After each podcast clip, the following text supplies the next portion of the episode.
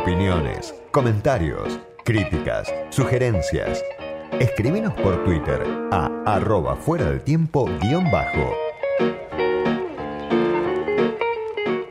Todo este discurso antidolarización, antiavance de la libertad, no tiene otro sentido más que seguir avanzando sobre nuestras libertades. No tiene más otro sentido que seguir robándonos, porque saben lo que pasa. En los últimos dos años, este gobierno de ladrones nos ha robado 11 puntos del PBI. Y cuando nosotros queremos terminar con esos privilegios de los políticos que castigan el crecimiento económico, que empeora la distribución del ingreso, que le jode la vida a la gente que labura mientras que ellos son los únicos que ganan. Nosotros cada vez nos hundimos más y es por eso que ellos defienden seguir con el peso, porque quieren seguir robándonos. Por lo tanto, queridos leones, rujan fuerte, desprecien el peso y avancemos hacia la libertad monetaria.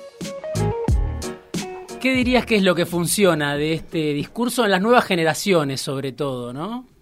Sí, eh, bueno, me parece que es una, un dato interesante que muchas generaciones jóvenes, muy jóvenes en algunos casos, van a actos políticos. No sé si esto viene de Mendoza, pero me suena que sí. Sí, es Mendoza. Eh, bueno, un acto político que tiene como título clase, por ejemplo, ¿no? que va a ser un formato que va a utilizar mi ley y va a ser invocado como el profesor.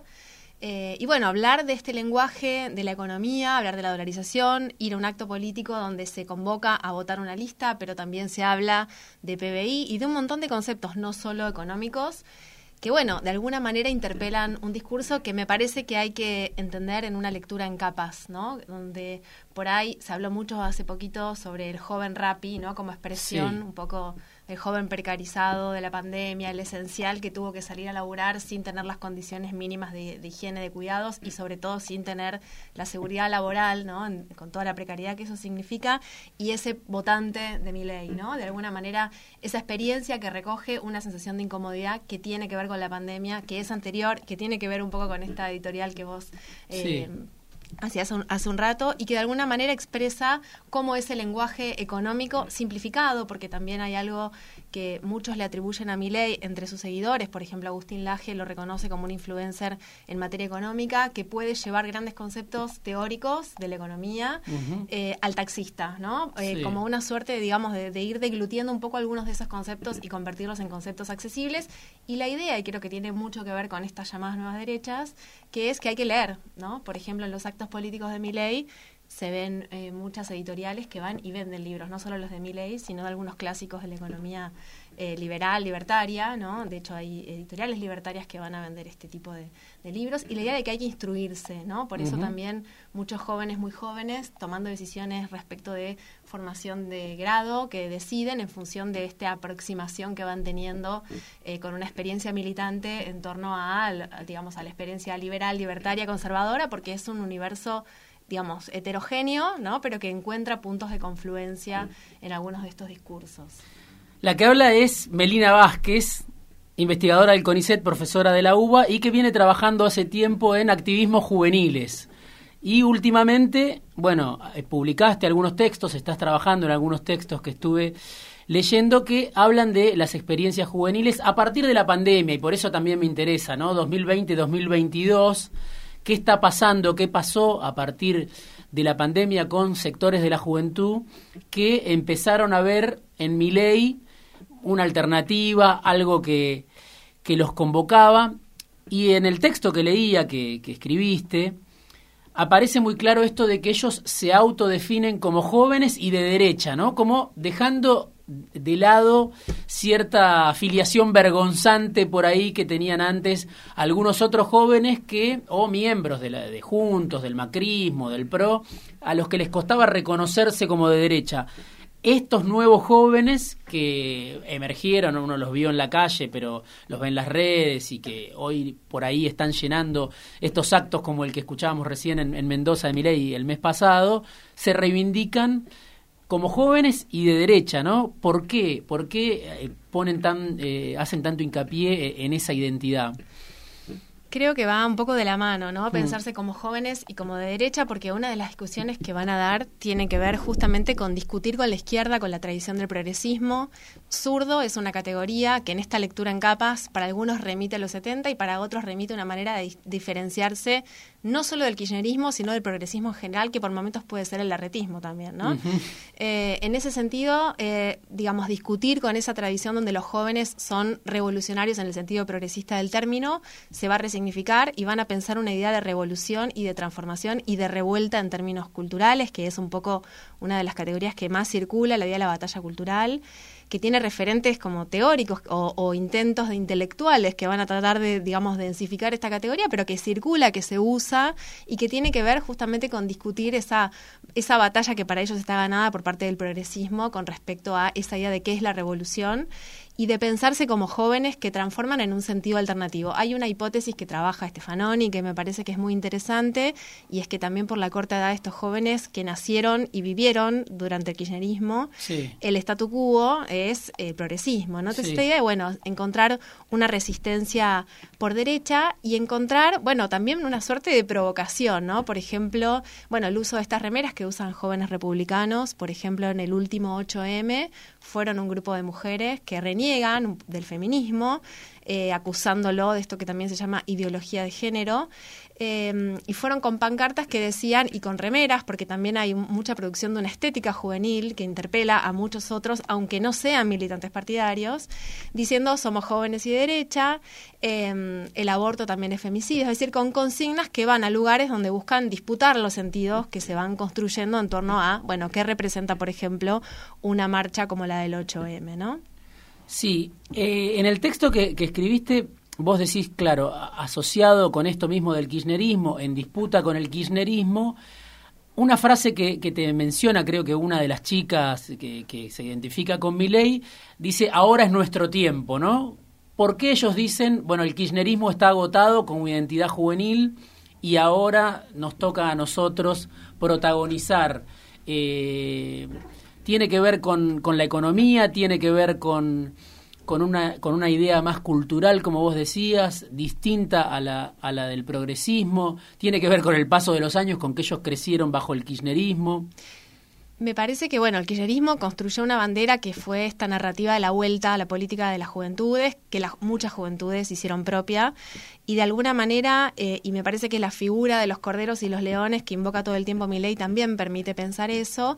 De hecho, muchos y muchas le reconocen al kirchnerismo haber movilizado a los jóvenes y admiran esa parte del mm. kirchnerismo, aunque quieren disputar los sentidos respecto de qué es ser joven y de derecha justamente y un poco esta idea de que, que estuvo muy en juego, por eso para mí está bueno pensar como una trama más de mediano o largo plazo, digamos, del kirchnerismo construyendo esta narrativa, muchas juventudes, digamos, reconociéndose dentro de esta lucha política asociada al progresismo, vinculada con el kirchnerismo, con ser gobierno, ¿no? que también va a dar lugar a esta idea durante el macrismo, por ejemplo, de cuando asumió, bueno, hay que sacarse encima a la grasa militante, hay que mm. denunciar la actividad política en las escuelas con el 0800 que proponía Bullrich cuando era ministro de Educación de la ciudad, esta idea de que la política politiza algunos, pero también genera discursos eh, anti, antipolítica y directamente, digamos, antimilitantes juveniles, ¿no? Em, en ese sentido, la cámpora va a ser vista y algunas figuras en particular, este, como las figuras que resistieron durante el macrismo en las calles. Ofelia Fernández es objeto eh, particularmente de ataques, ¿no? Como mm. esa juventud que expresa la movilización en las calles, pero que ahora ya asumió un cargo en el Estado, ¿no? Un cargo legislativo, que fue feminista, pero ahora forma parte del Estado, como un nuevo statu quo de esos, de esos jóvenes que en algún momento se habrán movilizado, pero que hoy forman parte del statu quo. Y también creo que el albertismo, de alguna manera, abandonó ese sujeto, ¿no? Si Néstor Kirchner, desde la transversalidad, pensó cómo articular con los sectores movilizados después de la crisis del 2001, con los movimientos sociales. Fue un poco el intento de construir ese sujeto. Cristina apeló a las juventudes como su, su la fuerza propia, como decía el libro de Sandra Russo. Em, el macrismo se jugó en esos valores, digamos, que buscaban trascender la izquierda y la derecha, ¿no? Y el, y el albertismo, de alguna manera, parece haber intentado apostar a la figura de las mujeres con, con este Mm. furcio de volvimos mujeres como el sujeto, ¿no? Por eso hay una manera de oponerse al gobierno que es una manera de oponerse al feminismo y a la llamada ideología de género, hay una manera de oponerse a la gestión de la pandemia que les permite oponerse también al gobierno y así se van como articulando esas distintas oposiciones, ¿no? Sí, y lo otro que aparece también es, un poco lo escuchábamos en el discurso de Milei, ¿no? Salgan, bueno, el rugido, en este caso lo que promueve es la dolarización, ¿no? Son ideas noventistas clásicas con un nuevo, una nueva estética, como vos decías, un nuevo ropaje, un nuevo protagonista. Pero claro, en rechazo, en resistencia, vos mencionás como una épica de la resistencia, a las ideas de un kirchnerismo que aparece como domesticado, una juventud domesticada es la juventud kirchnerista, ¿no? Una juventud adoctrinada, que baja línea, que se acomodó, ¿no?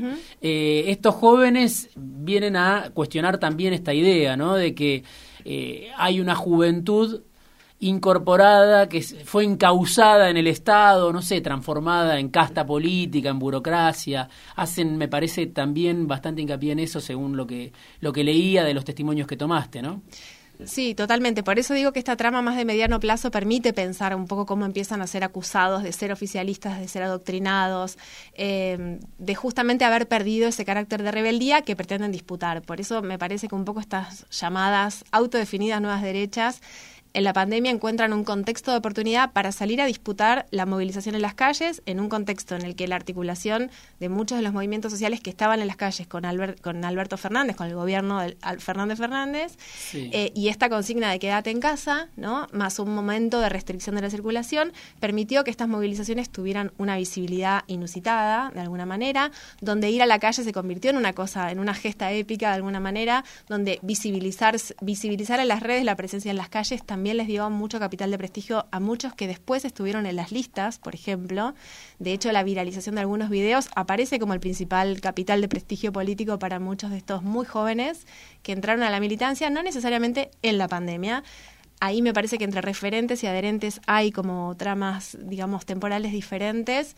De hecho, hay muchos que se van a reconocer afines a las ideas de la, de la derecha durante el debate parlamentario del 2018 sobre la interrupción voluntaria del embarazo.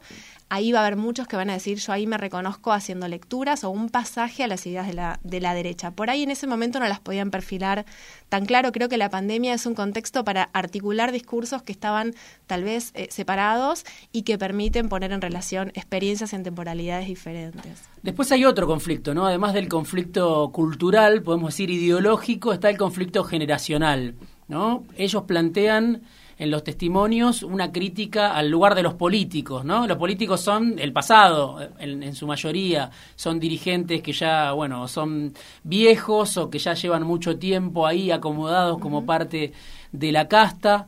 Eh, hay una cuestión donde se identifica a los políticos con los padres también, ¿no? Como un lugar de autoridad. ¿Cómo es eso? ¿Lo puedes explicar? ¿Cómo ven estas nuevas generaciones a los políticos y por qué el desafío a los políticos tradicionales, bueno, detrás de una figura como, como Milei? Bueno, un poco la paradoja es que ese discurso de la novedad lo encontramos en distintos momentos de la historia. Me parece que el propio macrismo se hizo eco de eso, Massa en algún momento. Me parece que es un discurso novedoso y viejo al mismo tiempo que reaparece con esta idea de recambio, ¿no? de dar un nuevo aire, una nueva orientación eh, y una disputa respecto de quiénes tienen que estar en el, quién tiene que representar los intereses del pueblo, digamos de alguna manera, en el Estado. ¿no? Eh, en ese sentido, digamos, sí hay una idea de pensar al Estado y a los adultos como algo que hay que disputar, pero también ahí me parece que los vínculos generacionales eh, muestran también continuidades, ¿no? Por ejemplo, si vemos cómo adhieren algunas lecturas sobre los 70, que mm. son herederas de, digamos, de algunos vínculos muy fuertes con, con lecturas de la derecha respecto, bueno, la figura de Victoria Villarruel, sin ir más lejos, expresa una continuidad en ideas de la derecha que se van reciclando, que van lavándose la cara, que va encontrando nuevos lugares de enunciación, pero en definitiva marca una agenda de las derechas que ma muestra más persistencias que novedades, aunque sin duda hay fisionomías nuevas, ¿no? Respecto de la enunciación, por ejemplo, de ella eh, en una organización de familiares, ¿no? De víctimas inocentes, entre comillas, uh -huh. eh, del terrorismo, ¿no? Sí. Encuentra un lugar de enunciación que en otras organizaciones juveniles aparece fuerte eh, respecto de pensar un lenguaje humanitario, dice Analia Goldentool, eh, para poder pensar otra manera de revisitar los 70 sin caer en el negacionismo de Pando, por ejemplo. ¿no?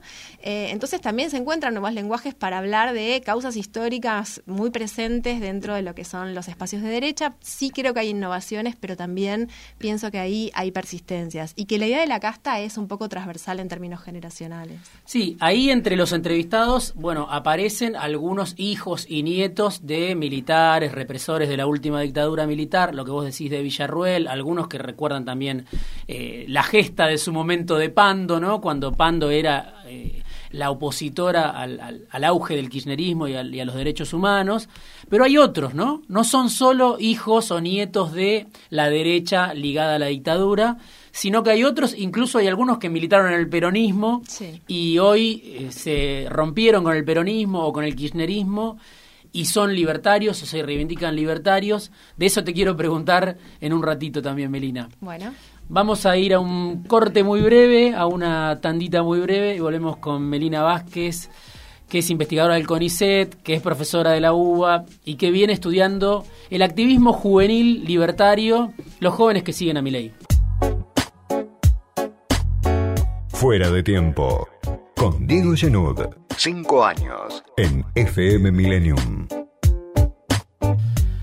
Bueno, Javier Milei sacó 15% de los votos aproximadamente en 2021 en la ciudad de Buenos Aires y hace poco eh, empezaron a difundirse encuestas donde ese 15% o 20% ya es una cifra nacional. Según los encuestadores, aparece como una alternativa para juventudes, para sectores que en su momento votaron a Cristina, que después votaron a Macri, que se decepcionaron con los dos, aparece como alternativa para distintos sectores. Y mi pregunta es, ¿por qué los jóvenes que siguen a mi ley no son macristas? ¿No? Más allá de que hay una discusión con el kirchnerismo, de a la cual vamos a volver, ¿por qué no son macristas? ¿Por qué no se conforman con el espacio que hoy representa a la derecha, a la centro derecha, pero que tiene ala, una ala moderada, podemos decir, pero un ala que es casi tiene una frontera porosa con Milei, que es Macri, que es Bullrich, que es Pichetto, ¿no? Sectores que tienen discurso muy parecido al de Milei. ¿Por qué los jóvenes dicen Milei sí, Macri no, Macri es lo viejo, Juntos es lo viejo?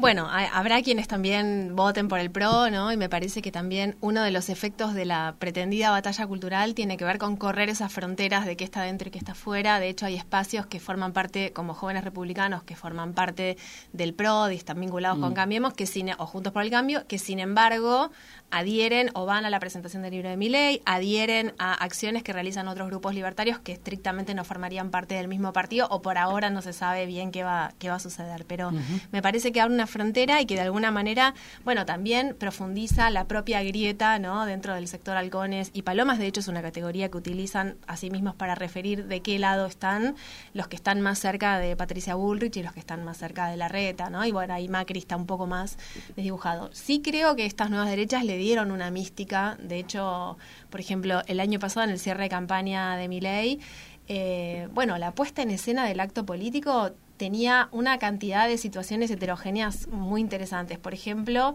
eh, un chico pasando música electrónica, una banda sinfónica tocando música clásica, las banderas de nodos con la causa Malvinas, eh, las gorras eh, alusivas a Trump, es decir, una heterogeneidad de significados que permitían articularse y creo que ahí va la apuesta de este concepto nueva derecha que, digo, refiero al AGE, pero hay muchos otros que están tratando de, convertirla como parte de una práctica eh, política y se referencian en autores de la izquierda y citan a Gramsci y hablan de la y de Chantal Mouffe y piensan cómo construir una cadena de equivalencias entre esas derechas que tienen diferencias pero que se oponen al populismo y al progresismo. ¿no? Entonces, tratar de pensar esas equivalencias y creo que hay algo de la juventud que tiene mucha mística. En el cierre de campaña, Milei, por ejemplo, en el Parque Les Ama, que es un, digamos, Da, la sensación de un estadio, ¿no? Porque, porque tiene las gradas.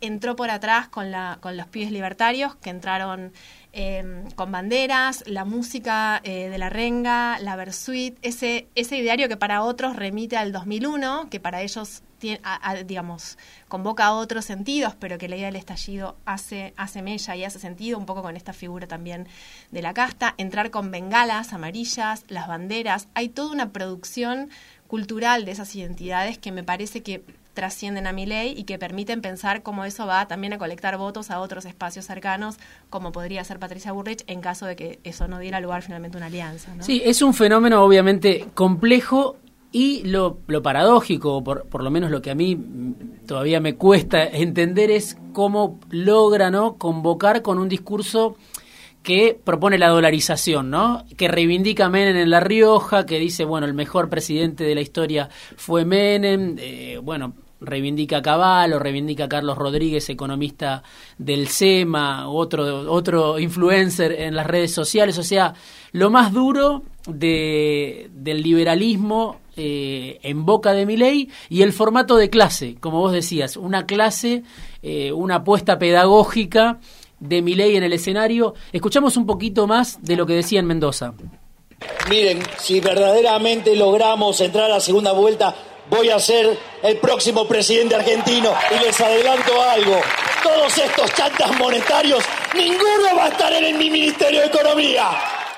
Ahí, ahí lo escuchás a Milei ya hablando del 2023, ¿no? Eh, un escenario donde se imagina presidente, donde algunos hoy en la alianza juntos se dividen por si Milei puede entrar, por si Milei no puede entrar. Es el tema casi excluyente de las reuniones de juntos. Patricia Bullrich firma una cosa, después sale de la reunión y dice otra cosa.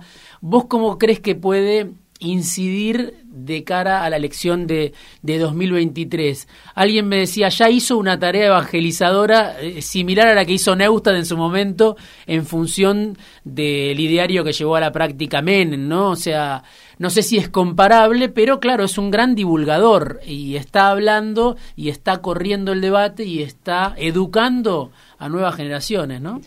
Sí, me parece que hay dos cosas importantes. Una que tiene que ver con la comunicación, efectivamente, y ahí sí creo que la pandemia es un, un elemento importante y es todo este consumo de videos, YouTube, vivos, vivos de Twitter, de Instagram, donde se discute mucho de política, donde se habla de ciertos temas relevantes, digamos, para, para estos grupos, y donde el progresismo de alguna manera no, no está desarrollando una estrategia de comunicación ni articulación, ni de estos vivos y diálogos y de poder pedir la palabra e intervenir. Creo que hay algo de la comunicación que está más ayornado dentro de estas nuevas derechas que de otros espacios de la izquierda o del progresismo, lo digo en términos generales.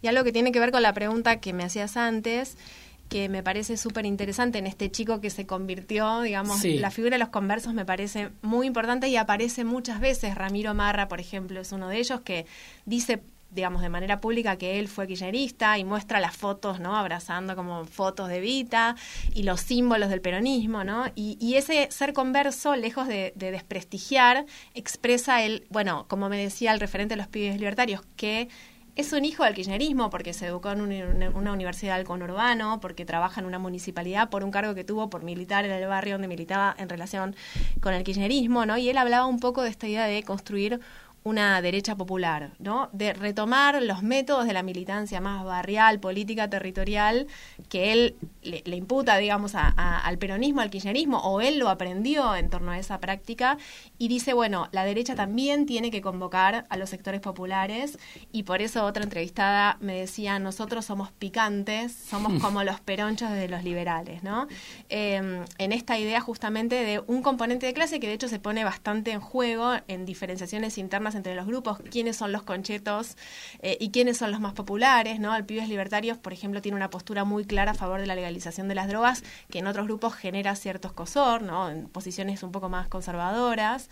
En ese sentido, son más picantes, ¿no? Tienen mm. un poco más de mística y tratan de construir esta idea de una derecha popular que interpele, de hecho esto se vio también en las elecciones en la ciudad de Buenos Aires, donde los barrios, eh, digamos, más populares de alguna manera, digamos, eh, tuvieron tuvo una buena performance electoral eh, Milei. Con lo cual ahí, y bueno, y la pandemia, y no y este discurso del comerciante que le cerraron el negocio, eh, bueno, la rabia, que es una figura que él intenta capitalizar en términos políticos, me parece que, digamos, la pandemia le dio una plataforma.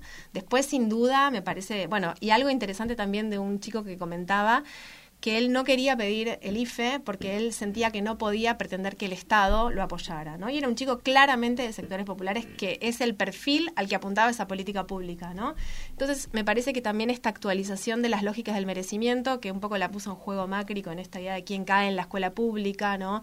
Quién merece o no la ayuda social, quién es planero, eh, quién debe apelar a la ayuda del Estado, ¿no? Y muchos jóvenes percibiendo, digamos, que vendrían a ser la población objetiva de esas políticas públicas, percibiendo que no tienen que hacer uso de los recursos del Estado, lo cual también es una paradoja interesante para, para, para entender cómo se están autoexcluyendo de ese universo. Por ejemplo, estar a favor de que no haya regulaciones eh, laborales o que no haya capacidad de, afiliarse a un sindicato eh, en estos trabajos precarios y es algo que los propios jóvenes, digamos, perjudicados sostienen. Bueno, es un trabajo que ahí sí iría a la definición de ideología, ¿no? De adoptar un poco un punto de vista que no tiene que ver con su posición eh, en la estructura social, sino con, con una idea Aparece entre los testimonios, entrevistas que hiciste, Melina, Andrés, ¿no? Eh, hoy es parte de Pibes Libertarios, militó en peronismo militante, antes.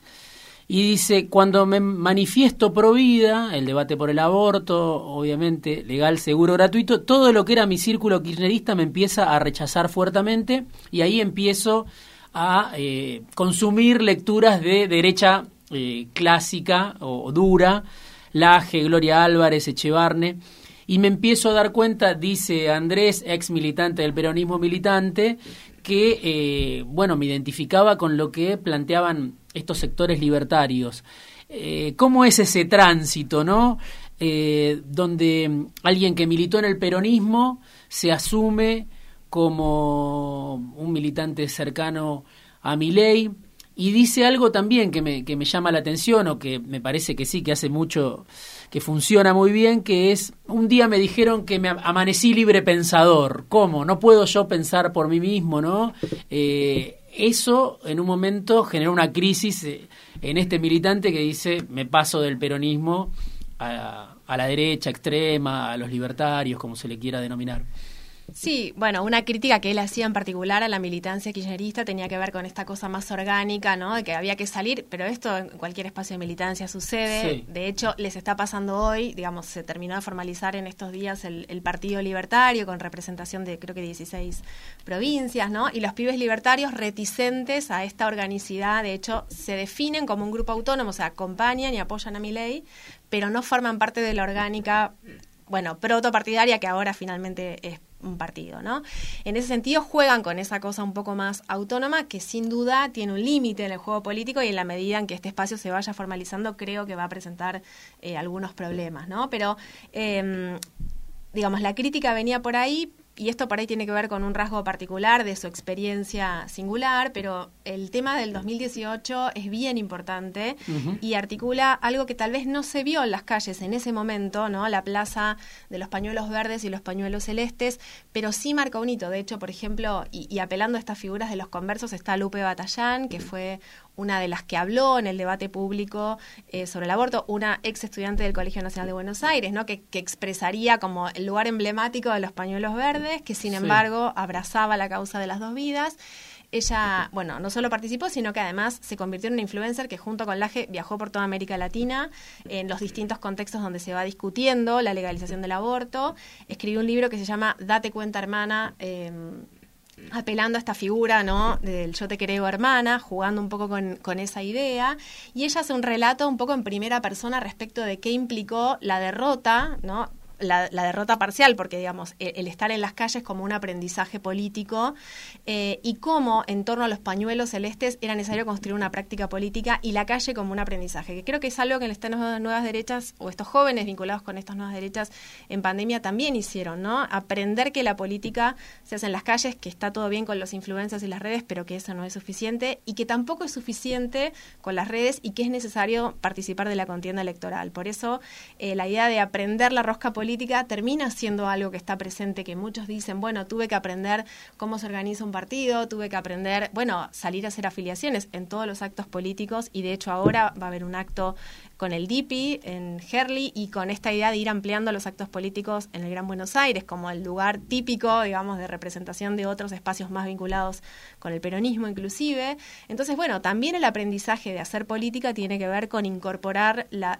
lucha electoral como una, una de esas contiendas, ¿no? Entonces, van siendo como estas distintas facetas, pero creo que el 2018 y el debate sobre el aborto por ahí no se vio en la calle, pero generó un aprendizaje respecto de cómo empezar a, organizarse y muchas y muchos empezaron a decir, yo ahí sentí una incomodidad, yo ahí empecé a encontrar interlocutores que decían lo que yo estaba pensando, ¿no? Entonces, me parece que hay algo que está en torno a ese proceso anterior a la pandemia que se pone ahora de manifiesto con esta llamada ideología de género, que la utilizan como una categoría que circula todo el tiempo entre los militantes. Sí, pensaba, es una reacción, ¿no? También que se potenció a partir del, debate por el aborto, como en su momento el conflicto por el campo parió una generación de jóvenes kirchneristas, quizá también el conflicto por, o el, debate por el aborto legal está estimulando a esos sectores que dijeron, bueno, no me gustó cómo se resolvió ese conflicto y se suman, se suman al grupo de mi ley. Lo último que te pregunto, porque aparece, claro, para, para las viejas categorías de análisis, el rol de los medios, ¿no? En todo esto. Los medios son eh, una parte muy, muy, muy poco importante, ¿no? En este desarrollo. Son las redes, sobre todo. Me decía, por ejemplo, un encuestador, me viralicé cuando me subieron las redes de de mi ley, había ido un programa de televisión que lo ven, tienen dos puntos, y de repente mi hija, me dice un encuestador que tiene 50 años, me dijo, te subió mi ley, y explotó, ¿no? Eh, lo que él había dicho sobre la intención de voto de Milei. Digo, vos ves que es la calle, como decías, pero son las redes sobre todo, ¿no?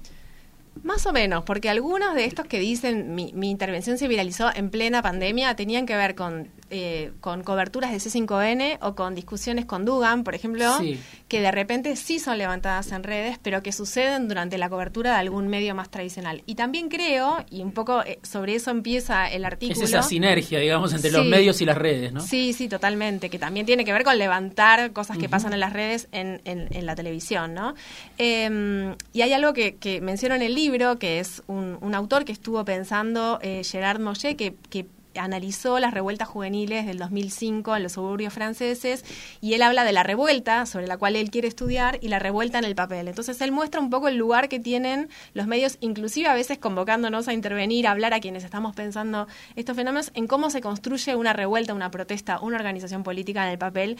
Creo que la intervención de ley en los medios y la cobertura enorme que está teniendo forma parte de la construcción política y de la representación política de, esta persona y, de los espacios que va representando como un potencial candidato a presidente en el 2023. O sea que ahí los medios tienen un rol, aunque no sea el principal espacio de interacción por ahí para los jóvenes, aunque hay algunos programas de la televisión pública donde han convocado militantes y esos sectores de derecha también participan, ¿no?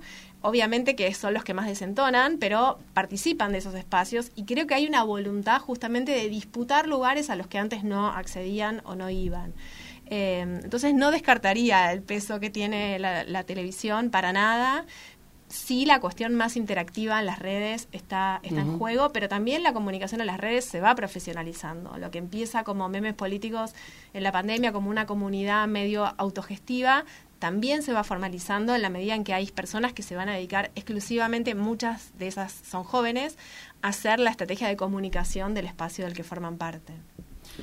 Interesantísimo, Melina Vázquez, profesora de la UBA, investigadora del CONICET y, bueno, investigadora de activismo juveniles. Desde hace tiempo está trabajando ahora eh, sobre los libertarios, sobre los jóvenes libertarios. Bueno, para seguir charlando muchísimo, porque obviamente se da en un contexto de crisis, en un contexto de caída de salario, en un contexto donde parece se agotaron las promesas del peronismo, donde están en crisis las promesas de la oposición, y bueno, aparece un Milei con ideas que para los que ya somos viejos son viejas, es como un, este, una, una, una remake clase B, pero con una estética nueva, convocando a jóvenes. Bueno, la verdad que súper, súper interesante para seguir prestándole atención. Gracias, Melina, por haber venido esta tarde afuera de tiempo. Gracias a vos.